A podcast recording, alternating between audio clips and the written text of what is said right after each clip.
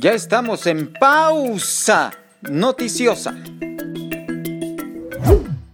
El senador Napoleón Gómez Urrutia calificó de porros y gángsters enviados por el dueño del grupo Peñoles, Antonio Balleres, a quienes ayer agredieron las instalaciones y causaron destrozos en el Teatro Fernando Calderón. Así, con este acto impidieron la presentación de su libro. En su cuenta de Twitter, Gómez Urrutia, quien es también líder nacional del Sindicato de Mineros Metalúrgicos y Derúrgicos de la República Mexicana, responsabilizó de estos hechos al gobernador morenista de Zacatecas, David Monreal Ávila lo interesante de este hecho es que su compañero de bancada, Ricardo Monreal, hermano del gobernador zacatecano, se solidarizó con Gómez Urrutia y condenó la agresión. Hágame usted el favor.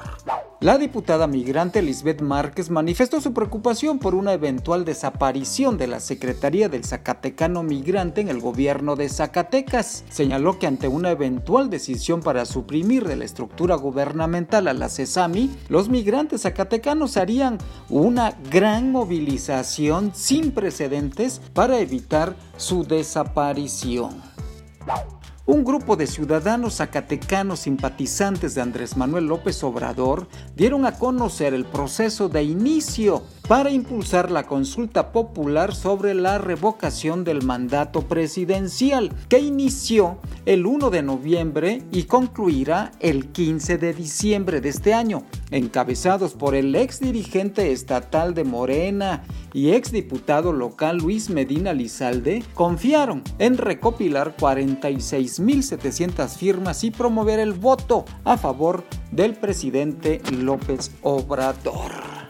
Siga con nosotros aquí en pausa informativa, también en nuestras redes sociales, Facebook, Twitter, Instagram y por supuesto en nuestra plataforma noticiosa deportico.mx. Soy Juan Gómez. Hasta mañana.